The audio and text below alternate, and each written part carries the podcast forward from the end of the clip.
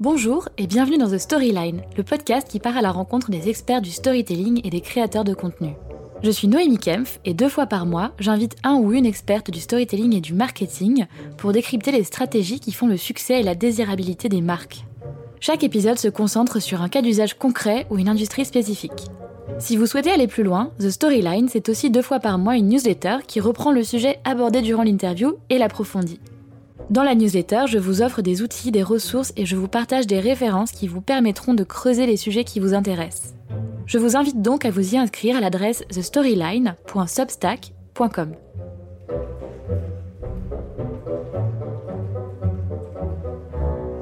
Aujourd'hui, je reçois Sarah Baron, Content Manager chez eFounders, le réputé startup studio spécialisé dans le futur du travail et ayant contribué à la naissance de scale-ups comme Spendesk, Aircall ou Front.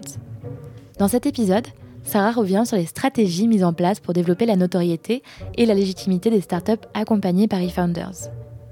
On discute notamment de l'importance de partir du problème à résoudre pour agencer sa stratégie de contenu, de la frontière toujours plus floue entre les approches B2B et B2C, mais aussi de l'immense richesse des réseaux sociaux pour rendre visibles des startups early stage. Bonne écoute!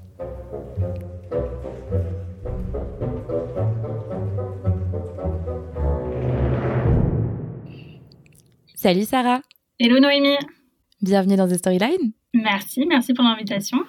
Avec plaisir, ravie de t'avoir avec moi et euh, hâte que tu me racontes un peu tes petits secrets et toute ton expérience chez eFounders euh, qui est euh, plus qu'inspirante. Peut-être pour commencer, est-ce que tu peux nous raconter un petit peu à moi et aux auditeurs qui est-ce que tu es, qu'est-ce que tu fais aujourd'hui et, un petit peu bah, quel est ton parcours, le parcours qui t'a amené à ce que tu fais aujourd'hui? Ouais, ça marche. Bah, moi, c'est Sarah, je suis euh, content manager chez euh, eFounders. eFounders, qui est un startup studio qui a été fondé euh, il y a 10 ans maintenant. Avec eFounders, on, on lance des, des, entreprises, des startups dans le B2B SaaS, dans le Future of Work. Concrètement, bah, comment ça marche En fait, on a, une idée et après, on s'associe avec des entrepreneurs. Et ensemble, on va bosser 12 à 18 mois pour, enfin, sur un produit, sur le go-to-market, sur construire l'équipe pour qu'après la startup devienne indépendante. En gros, on est une équipe d'à peu près 15 personnes, la core team euh, Defenders. Et euh, chacun est en fait expert euh, sur son sujet. Tu vois, il y a des personnes en, en marketing, en RH, en produit, en design, etc. Et en content, donc, donc moi. Et, euh, et euh, comme je te disais, ouais, donc on accompagne vraiment euh, les fondateurs, les premiers early employees pour un peu les, les propulser pour qu'ils aillent beaucoup plus vite et pour leur donner en fait des unfair advantages. Donc voilà. Sacré Unfair Advantage. Est-ce que tu peux nous donner quelques noms qui font rêver euh, Enfin, je les connais, mais, ah oui, euh, mais de startups qui sont passées par eFounders, par exemple. Ouais, carrément. Ouais, bah, les plus connus, ça va être Front, euh, Spendesk, Slide, Aircall, des plus connus. Ouais, donc des, des, des, beaux succès en France, mais aussi aux États-Unis, tu vois, c'est vraiment au niveau international. Oui, Spendesk d'ailleurs qui a été représenté dans le podcast par le biais de Juliette Hervé qui nous avait parlé de personal branding. C'est chouette, c'était ah, un petit peu décorrélé de Spendesk, mais quoique, elle a été pas mal euh, encouragée et puis elle faisait de l'inbound. Mais en effet, c'est assez bluffant le succès euh, des boîtes que vous avez accompagnées. Et, c'est vrai que du point de vue opération, recrutement, euh, levée de fonds, vous avez quand même une, une, force de frappe qui est assez incroyable. Mais aujourd'hui, du coup, on va parler du contenu en particulier. Mm-hmm. Est-ce que tu peux nous parler un petit peu déjà du bah, quel est le processus d'accompagnement? Toi, quand, quand une startup arrive, euh, comment tu t'y prends pour euh, peut-être, bah, je sais pas, faire un état des lieux et, euh, et définir un plan d'action? Ouais. Déjà, il n'y a, pas vraiment de, tu vois, de, de, process à proprement parler. Enfin, tout va dépendre euh, des différentes startups, des différents fondateurs, des différents besoins. Mmh. Mais je pense que, en tout cas, au tout début, ce qu'on fait, enfin, bien sûr, on va se poser avec les, fondateurs et euh, on va parler bah, de, de, la vision. Tu vois, au-delà du produit, vraiment euh, se poser les questions de, de pourquoi est-ce qu'on on lance cette boîte aujourd'hui. En fait, quel problème exactement on résout? On va vraiment articuler ce problème et euh, le traduire. Et après, on, le traduira, tu vois, en, contenu impactant, que ce soit une landing page, euh, un manifesto, euh, des, des, contenus, etc. Mais c'est vraiment mmh. au tout début, vraiment articuler ce problème, parce que je pense que si tu articules un problème de manière très exhaustive et, et, tu le fais très très bien, en fait, les gens vont penser que, que tu as la solution à ce problème. Donc ouais, c'est quelque chose qu'on fait au, tout début et, euh, et c'est facile aussi au début d'aller de, d'aller euh, très directement dans, dans, les features du produit. Et euh, ce qu'on mhm. essaye de faire, c'est d'avoir cette vision un peu plus large. Quel problème est-ce que l'on résout? Comment on va faire ça? Et la particularité aussi avec eFounders, c'est qu'on lance des, des startups, des, des, des, boîtes qui sont innovantes, totalement nouvelles, donc, euh, donc c'est, il y a aussi un, processus de comment est-ce que l'on va euh, dans le contenu articuler ça. Comment est-ce qu'on va montrer que voilà, c'est, c'est nous qui sommes en fait les seuls à pouvoir résoudre euh, ce problème-là. Oui, ce qui est en fait euh, tout un travail peut-être de, euh, j'aime pas l'expression éducation du marché parce que c'est un peu un peu pompeux, mais en tout cas de d'avoir une approche très pédagogique parce que euh, ton marché et tes personnages sont pas forcément sachants sur le problème que tu veux résoudre. Ouais. ils sont peut-être pas forcément conscients. S'ils sont pas conscients d'avoir un problème, il y a peut-être un sujet quand même, mais, Aussi, ouais. mais ils ont peut-être pas encore formulé ou identifié les teneurs et aboutissants de leurs problèmes. Et c'est vrai que pour avoir eu un petit aperçu dans les coulisses de ce que vous faites, quelque chose qui m'avait vraiment marqué, et je sais pas si ouais, tu peux nous en parler un petit peu, mais c'est votre, euh, votre approche du contenu qui est une vision, peut-être que vous l'avez pas pour toutes les boîtes et que tu l'utilises pas systématiquement, mais une vision un peu, euh, un peu pyramide euh, inversée avec différentes étapes, des états de votre, de votre persona ou du persona de la startup qui est potentiellement au début, je crois que c'était quoi? C'était problème unaware, donc il est pas conscient du problème. Mm-hmm. puis ensuite, euh, potentiellement, il est conscient, il n'a pas, euh, il a pas de solution. Il est conscient, il a une solution, il évalue les différentes options autour de lui. Et en fonction de ça, vous allez euh, agencer toute la stratégie. Et j'ai trouvé ça vraiment hyper intéressant et, vraiment très intelligent. Ouais, ouais, exactement. Ouais, un peu, enfin, avoir des contenus en fait pour pour chaque étape du, du funnel. Donc des, des contenus qui vont être targetés à, toutes ces différentes étapes et tous ces différents en fait personnages et qui est, euh, qui est assez impactant. C'est vrai qu'on utilise ça. Après, on utilise euh, cette stratégie, disons, un, peu pour les boîtes euh, un peu plus avancées, parce qu'avec eFounders aussi, on, on, a des, des entreprises, enfin, des startups, tu vois, des débuts qui n'ont même pas de, de produits. Donc c'est un mm. peu le, le, challenge de comment aussi on va réussir à. Enfin, est-ce que déjà on va communiquer dessus? Et si oui, dans quelle mesure et, et dans quel dans quels objectifs? Et comment vous faites cette, euh, cette décision? Comment vous priorisez euh, ces actions-là? Alors, on peut dépendre. En tout cas, dès le début, ce qu'on fait chez Founders, enfin, pas pour toutes forcément les startups, mais ce qui, ce qui fonctionne assez bien, c'est qu'on fait des lancements dès qu'on a le tout début d'un produit euh, et l'équipe fondatrice, on va euh, faire un, lancement de, de, de, la startup et on a la chance avec eFounders d'avoir euh, en fait une notoriété. tu vois, eFounders est quand même assez connu en France et en Europe. Donc dès qu'on lance une startup, il y a, y a, une certaine notoriété que, que, la startup va, va bénéficier d'office. Donc, on fait souvent ces lancements, tu vois, qui va être à la fois un lancement presse, parce que c'est super important de, de, se faire connaître auprès de la presse euh, au tout début et aussi un lancement euh, enfin tu vois qu'on va vraiment euh, mobiliser tous les tous les canaux diffonders pour faire parler de, de la startup.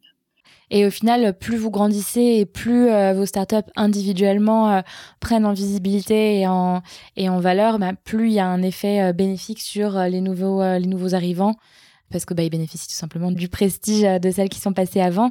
Est-ce qu'il y a de l'échange de bonnes pratiques, du partage de connaissances euh, entre les différentes boîtes ou même du partenariat en termes de, content marketing entre les différentes boîtes euh, Defenders ou est-ce que vous avez des, des limitations très, très définies et des périmètres différents entre chacune?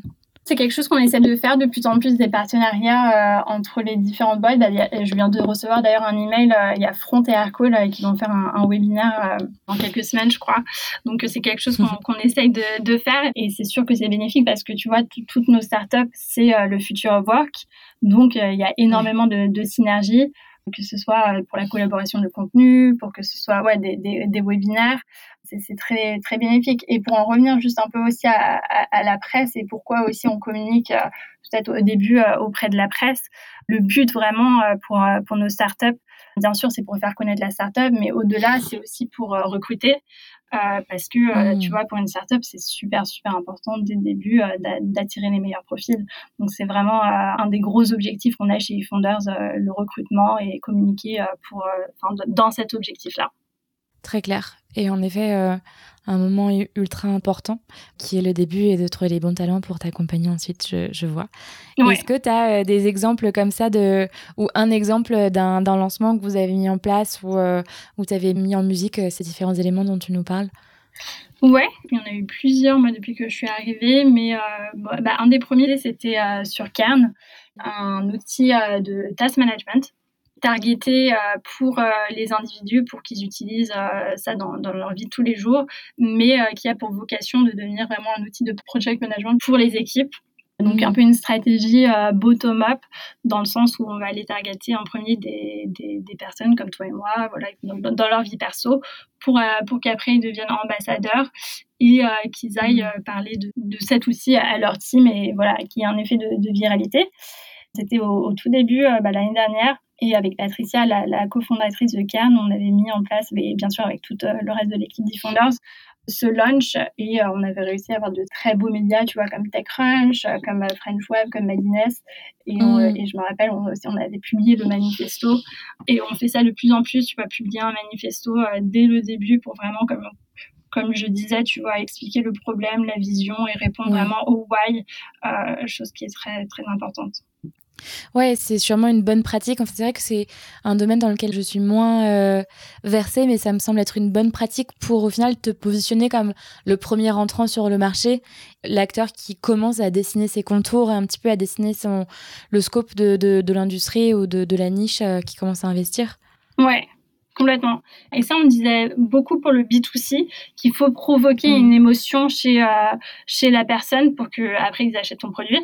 Mais je pense que mm. c'est aussi très très vrai dans le B2B. Enfin, t'achètes pas un produit euh, pour euh, les features, t'achètes, euh, enfin, tu vas aller, tu prends Notion et pas un autre compétiteur parce que ça te crée une émotion parce qu'il y a une marque derrière et ça résout ça résout un problème et ils le mettent vraiment en avant. Et donc je pense que voilà, c'est aussi super important pour provoquer aussi cette émotion là chez chez les personnes.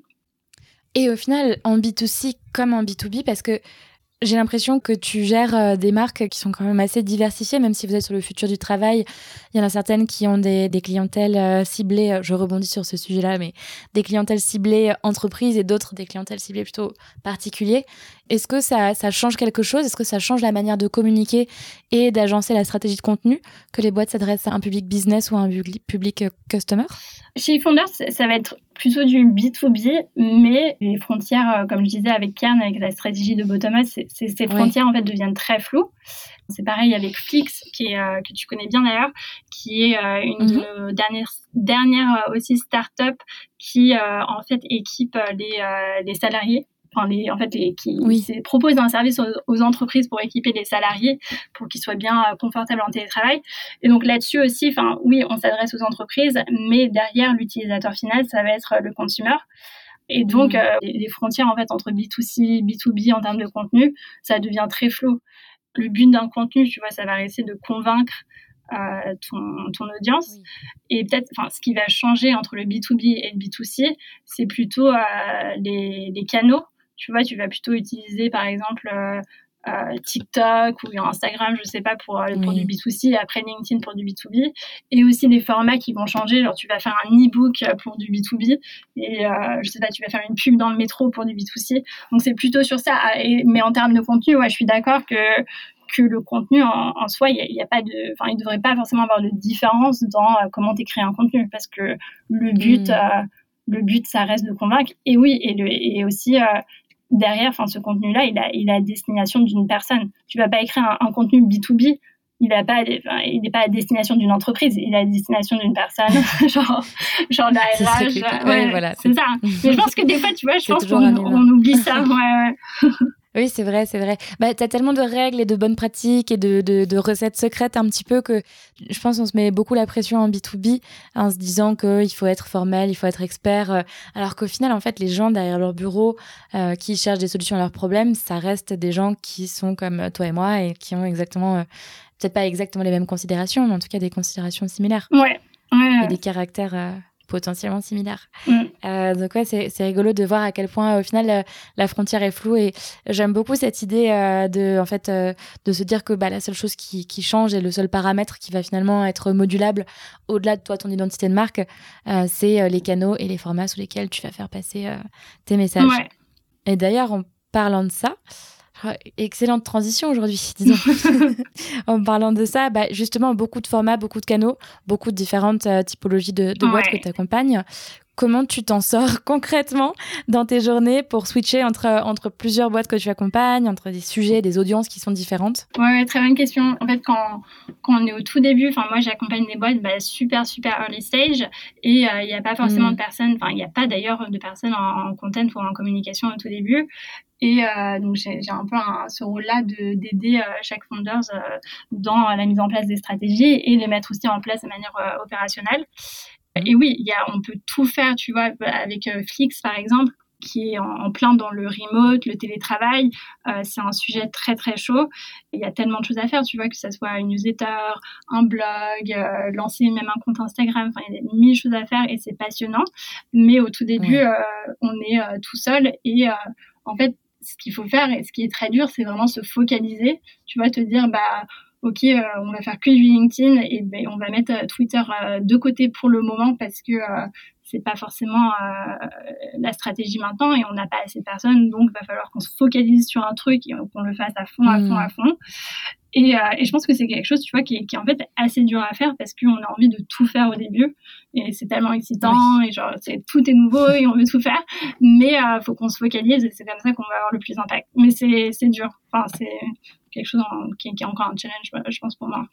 Euh, tu m'étonnes, tu m'étonnes. Et je pense que les freelances qui nous écoutent euh, se, reconnaîtront peut-être, en tout cas ceux qui font du marketing et qui accompagnent plusieurs clients, se reconnaîtront peut-être dans, cette bonne pratique. Et c'est vrai qu'on a envie, euh, soit toi, en tant que responsable marketing dans la boîte, tu as envie de tout faire parce que tu as envie que ta boîte rayonne le plus vite et le plus efficacement possible. Quand toi, tu es freelance, eh ben, ton client a envie de tout faire aussi parce qu'il a envie que sa boîte rayonne très vite. Mais c'est jamais vraiment... mieux vaut faire une chose bien, prendre le temps de la rôder et d'autres automatiser et de prendre tes réflexes, d'aller plus vite et d'être plus efficace sur ce format-là, et ensuite passer à autre chose que de tout faire à la fois et de faire un peu un job, euh, un job bâclé. Ouais, complètement. En tout cas, les choses à bien faire, et c'est quelque chose que je vois de plus en plus euh, sur les startups, c'est le pouvoir des, réseaux sociaux, et notamment, euh, notamment LinkedIn. Tu vois, même sur eFounders, euh, je vois, en un an, on a doublé euh, en termes de followers, euh, l'engagement explose. Et je pense qu'il y a vraiment un gros, gros potentiel des réseaux sociaux. Mmh. Et, euh, mais c'est vraiment une culture à avoir, tu vois, qu'il faut créer dans ta startup au tout début, de poster sur les réseaux sociaux et pas que l'entreprise, euh, le compte, euh, le compte de l'entreprise. Ça doit vraiment venir de tout le monde, des fondateurs, mais aussi des, des, des personnes qui bossent dans la boîte. Et c'est vraiment, ouais, il faut vraiment instaurer cette culture. Et je pense que c'est vraiment plein de graines, graines que tu sèmes et c'est que, c'est que mmh. bénéfique. Mais, mais c'est une vraie culture à, à mettre en place, quoi. Ouais, parce que finalement, c'est plutôt sur le moyen long terme que tu as que tu vas, enfin, que tu vas en bénéficier. Après, c'est vrai que euh, je, ce que tu dis euh, me parle beaucoup. C'est est-ce que vous aussi vous observez que euh, les pages entreprises sur LinkedIn, typiquement, pour pour nos auditeurs qui sont focus sur le B2B ou le B2B2C, que les pages entreprises sont quand même largement moins pénalisées que, ou en tout cas, sont beaucoup moins poussée et mise en valeur que euh, les pages perso. Ah oui, oui, complètement. Ouais, c'est, faux. Ça, on est d'accord que mm. c'est une bonne ouais. Mais ceci dit, vous alimentez quand même les pages des entreprises, vous pensez que c'est important? Oui, après, c'est, quand même important d'alimenter ça. Euh, que ce soit aussi pour la marque employeur, tu vois, quand tu vas postuler un job, euh, tu as envie de voir qu'il y a un peu de, news, mais tu vois, enfin, même si tu as 5 likes, 5 likes c'est quand même super important d'avoir ces 5 likes-là et que les gens aient vu ton post, tu vois. C'est même si l'impact, euh, t'as pas genre 5000 impressions, ça reste euh, très important de continuer à communiquer. Après, oui, il faut pas faire un effort de dingue là-dessus euh, si ça, ça, ça, va pas avoir un gros impact, mais je trouve que c'est important de, de, garder un bon rythme. Je me souviens d'avoir avoir bossé sur une mission sur laquelle la page la page corpo sur LinkedIn de, de, la boîte avec qui je bossais ne publiait pas. Et donc, en fait, tu avais simplement une page qui avait le mérite d'exister, d'avoir une photo de profil, une bannière mais il y avait rien. Et je pense qu'il y a rien de pire que un profil vide. Ouais. Limite, euh, autant ne pas exister parce que sinon, tu, tu, donnes une très mauvaise impression à la personne qui vient visiter ta page. Je me souviens que les responsables euh, commerciaux euh, se prenaient de temps en temps des petites remarques euh, de prospects qui leur disaient oh, bah, Je suis allé voir sur votre page LinkedIn, il n'y a absolument rien, c'est étrange. Je Mhm. pensais que vous n'existiez plus, que vous n'étiez plus en activité. Ouais, non, c'est super important, important. même si c'est. euh, ouais. ouais. Ça reste ta vitrine. Ouais, ça reste la vitrine. Et, euh, et ouais, et je pense qu'il y a aussi un peu cette. euh, Enfin, je sais pas si c'est une peur, mais euh, enfin, on pense que les réseaux sociaux, ça va prendre euh, tellement de temps et qu'il faut, faut pas planifier un calendrier éd- éditorial genre trois mois à l'avance et planifier tout et ça prend trop de temps. Et, euh, je, et je pense pas que c'est forcément le cas, tu vois. Je pense que c'est quelque chose, oui, il faut planifier et c'est bien d'avoir un calendrier éditorial, mais euh, c'est aussi quelque chose qu'il faut faire au, au fur et à mesure. Tu vois, enfin, et surtout en tant que fondateur, tu vois, enfin, si, euh, je sais pas, tu as eu un call avec un candidat et c'est passé quelque chose de cool, euh, ou si, euh, je sais pas, tu as eu un call avec un prospect et tu as appris quelque chose d'intéressant, tu vois, direct, tu peux faire un, un petit post sur LinkedIn et, et commencer à en parler et, et augmenter ta, ta notoriété. Mais ouais, je, c'est- je pense que c'est vraiment, vraiment important. Complètement. Et euh, par rapport à ça, d'ailleurs, bah, toi qui, toi qui l'as fait euh, sur, euh, sur un paquet de startups, par quel format ou par quel canot, Ouais. limite par quel format et canot, est-ce que tu conseilles de commencer au début pour faire connaître, euh, ou en tout cas pour poser les premières briques euh, de visibilité d'une startup qui soit en early stage? Tu me parlais de LinkedIn, qui me Ouais. paraît être assez incontournable, euh, Mm. pour le B2B en tout cas. Complètement, ouais, pour le B2B, euh, euh, assez incontournable. Oui, je pense que les réseaux sociaux, c'est un peu le, le quick win au début de, de comment, enfin, de continuer à, enfin, de communiquer là-dessus euh, pour euh, faire parler de manière assez régulière. Après, bah, bien sûr, il y a, il y a le blog. Qui, qui est bien sûr super important, mais le blog, faut faire quand même attention dans le sens où euh, euh, c'est cool de poster du contenu sur un blog, mais après, il va falloir euh, passer beaucoup de temps pour le distribuer. Et Ouais. euh, si tu n'as pas ce temps-là, tu vois, si tu n'as pas une personne en contact, en communication, et que tu peux pas distribuer ce contenu, autant limite ne pas le faire et se Mm. concentrer sur les réseaux sociaux ou sur ton site en faire un très très beau site, ajouter beaucoup de contenu ou euh, tu vois faire faire des petits événements avec euh, ton réseau.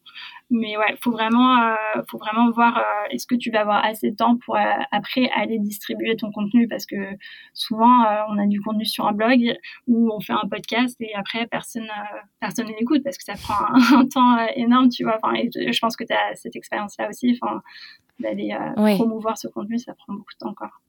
Oui, alors c'est marrant. Bah, J'en ai parlé avec plusieurs, euh, plusieurs invités dans le podcast et, euh, et avec plusieurs personnes euh, aussi dans le cadre de, de mes autres projets. Et il y a plusieurs écoles. Il y en a qui disent que euh, conception du contenu, promotion, c'est euh, 20-80. Ok. Euh, 80% de, de taf à, à mettre dans la promotion du contenu, d'autres qui sont plutôt euh, 50-50. Mais c'est vrai que tout le monde s'accorde à dire que la promotion du contenu est au- quasiment aussi importante euh, que euh, la création de ce contenu en elle-même. De là à dire que euh, c'est 20% sur la création, 80% sur la promotion, euh, moi étant euh, plutôt du côté du content marketing et de la brand stratégie, je déteste cette, euh, pratique-là parce qu'elle remet l'importance sur l'outil et les mécaniques plutôt que sur la qualité du contenu. Mhm. Mais c'est plutôt un point de vue de growth, ça je trouve, de growth manager, Ouais. growth marketer. C'est plutôt un contenu des gens qui n'écrivent pas le contenu, je pense. Enfin, c'est le, point de vue des gens qui C'est ça, qui sont pas dans la galère. Ouais, ça, Exactement. Mais dans tous les cas, c'est vrai qu'il faut quand même prendre du temps pour le, pour le promouvoir. Ça, c'est chaud, surtout quand t'as pas forcément, euh, à tes débuts, un réseau de, de maboules. Je sais que bah, la récurrence, la régularité et euh, la persévérance, clairement, Oui. et le fait de mettre son ego de côté sont des bonnes pratiques pour, pour finir par percer. Euh, mais est-ce que toi, tu as d'autres insights par rapport à ça, des trucs que tu as remarqués au fur et à mesure de, de tes campagnes? Euh, ouais, exact. Tu, tu l'as très bien dit. Enfin, tout ce qui est euh, tout ce qui va être régularité, tu vas le faire de manière régulière. Euh, ça veut dire que petit à petit, euh, ton contenu va prendre de l'importance. Et bien sûr, ça va pas arriver du jour au lendemain, mais peut-être dans un an, deux ans, trois ans, tu vas vraiment commencer à avoir une notoriété et les gens euh, vont trouver ton contenu euh, de manière plus organique. Donc ça, c'est quelque chose qu'il faut faire et c'est un gros, gros boulot. Mais euh, je sais pas s'il y a vraiment, tu vois, de, de recettes euh, magiques de comment, comment aller faire pour qu'un contenu soit soit lu. Après moi, comme je te disais, tu vois, je crois beaucoup aux réseaux sociaux et je pense que d'aller, enfin de faire pas, pas seulement faire des posts sur ton contenu, mais aller vraiment chercher sur les réseaux sociaux les conversations qui se passent sur euh, le, le, topic que ton contenu adresse et après aller mettre en commentaire ah bah justement tu vois j'ai ce contenu là euh, qui euh, répond à tes questions etc et ça je pense que c'est c'est un truc assez assez puissant de faire et qui prend mm. du temps bien sûr de trouver les bonnes conversations et de targeter les bonnes personnes mais c'est assez puissant et ça c'est quelque chose qui se fait depuis longtemps tu vois sur Reddit sur sur Quora mais qui, enfin, je pense que qui peut se faire aussi, enfin, qui se fait de plus en plus d'ailleurs sur euh, sur un réseau comme LinkedIn, tu vois, dans des te mettre dans des groupes ou euh, voilà chercher des conversations sur Twitter et aller répondre euh, de manière. Mais ouais, ça prend du temps, ça c'est sûr. Mais c'est ça peut être assez puissant. Ouais, mais oui, mais c'est vrai que ça me fait penser sur sur Quora. C'est vrai qu'il y a une époque où où tout le monde était super chaud et les gens passaient des journées à répondre aux questions sur Quora. C'était c'était un réseau. plus personne n'y va maintenant. J'ai l'impression que c'est plus très bah ouais. Euh, je récupère encore des prospects. C'est une bonne question. Moi, ça, ouais, ça fait un petit bout de temps que j'y passe un peu moins de temps, donc je ne sais pas trop. Ouais. Est-ce qu'il y a encore des, quand même des emails Ouais, je sais pas. Oui, moi, aussi, je reçois des emails. Des emails euh, avec la curation de contenu et c'est toujours trop bizarre les sujets qui nous sont proposés. Je pense que l'algorithme de Cora me pense. Euh, déjà, je pense que, que l'algorithme me voit comme une personne en burn-out, obsédée par le système du MBTI. C'est ah, très bizarre. Mais j'avoue, leur algorithme, elle, est un peu creepy parce que moi aussi, je reçois des emails euh, genre Ah, vous avez vu ça il y a genre trois mois, bah voici euh, un, truc, euh, un truc récent. Bizarre. On a des conversations qui, en soi, sont pas celles qui te passionneraient. exact. Mais intéressant. Ok, ok. On ne sait pas ce qui se passe avec l'algorithme de Cora. noir. Ok, bah déjà sur ce sujet de LinkedIn et de contenu blog, euh, ça me paraît, ça me paraît être une bonne pratique. Est-ce que tu recommandes aussi euh, tout ce qui est euh, paid et sponsored? Ou c'est quelque chose que tu fais moins, toi, chez eFounders Ouais, c'est quelque chose qu'on fait un peu moins vu qu'on est très, très early stage et que au tout début, on va plutôt se, se focaliser sur tout ce qui est organique. Euh, parce que aussi euh, voilà on est au, tout début donc on va pas forcément mettre un gros euh, enfin des gros investissements sur tout ce qui est paid parce que ça peut coûter assez cher très rapidement mmh. donc non mmh. c'est pas quelque chose qu'on va vraiment on va pas se focaliser là-dessus en tout cas au tout début Ok.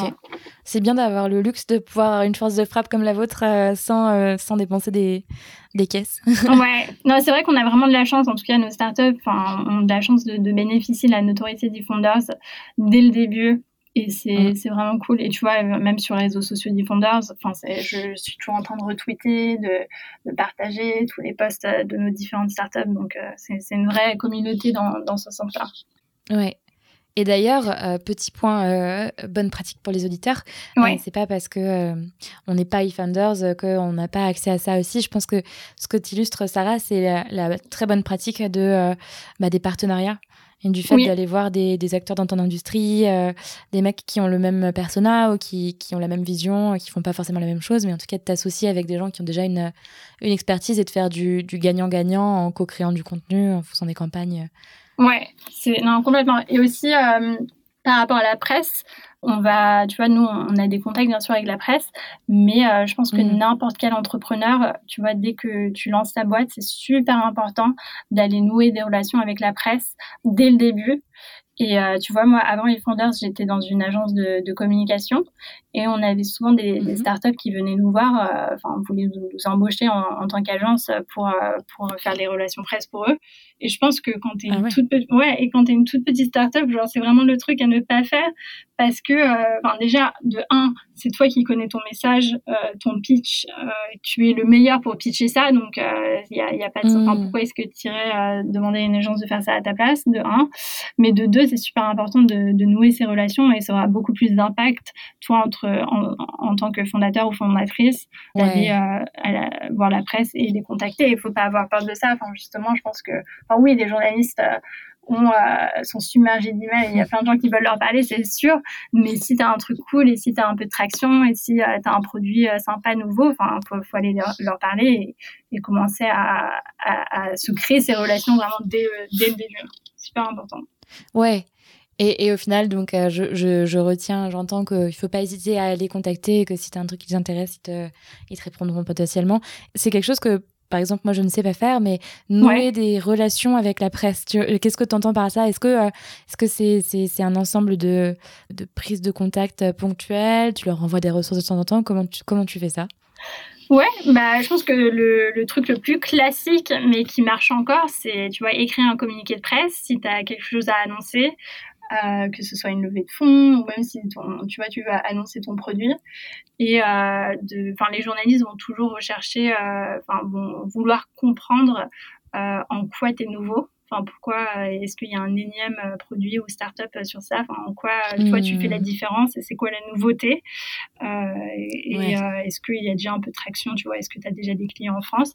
Et si tu, si tu peux montrer ça de manière de manière claire dans ton pitch ou dans ton communiqué de presse, les journalistes, je pense, vont, vont vouloir, tu vois, et, et concrètement, c'est envoyer un, un email à un journaliste peut-être leur demander est-ce que tu veux aller prendre un café ou, euh, ou euh, enfin voir euh, comment ils réagissent à ça. Mais, mais ouais, et, leur donner, et, c'est important de leur donner le plus d'informations possible et aussi être neutre et pas essayer de vendre mmh. ta sauce, tu vois, parce que eux, ils, recherchent, ils sont à la recherche bah, de neutralité, de vérité.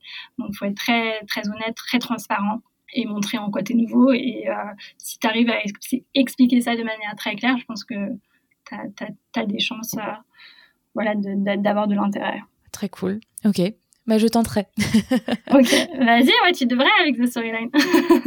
mais c'est vrai, mais surtout que The Storyline s'inspire énormément des codes du journalisme et je, je, les, je les regarde euh, un petit peu euh, d'en bas avec admiration toujours. je trouve que c'est un métier magnifique et c'est vrai que, que, mm-hmm. que, ce, serait, ce serait cool d'avoir plus de, je pense, plus de ponts c'est une opinion personnelle, mais plus de pont entre le journalisme et, euh, et les entrepreneurs et que ce soit pas un rapport un peu euh, de domination euh, par les entrepreneurs qui essayent partout à tout prix de, de, vendre leur sauce aux journalistes qui eux sont un peu blasés et qui qui qui parfois se laissent un petit peu séduire par, par certains et, pas par d'autres. Mais. Il y a sûrement un truc à faire là-dedans. Ouais, ouais, ouais. Non, je suis d'accord. Ouais, faut essayer de vraiment rendre leur job le plus le plus facile possible en leur donnant toutes les infos, euh, toutes les infos possibles. Mais euh, ouais, c'est pas, pas facile non plus. Et peut-être euh, une dernière petite question pour toi. Est-ce que tu as des, des, bonnes pratiques ou vraiment un cas d'une campagne ou d'un lancement qui a particulièrement bien marché, dont, tu es hyper fier et dont tu as tiré des insights que tu pourrais nous partager? Yes. Euh, je. Enfin, il y a beaucoup de trucs, mais euh, là, je pense à, Flix encore. Et tu vois, je, te parlais tout à l'heure de, focus, de se focaliser sur euh, des choses et, les faire bien.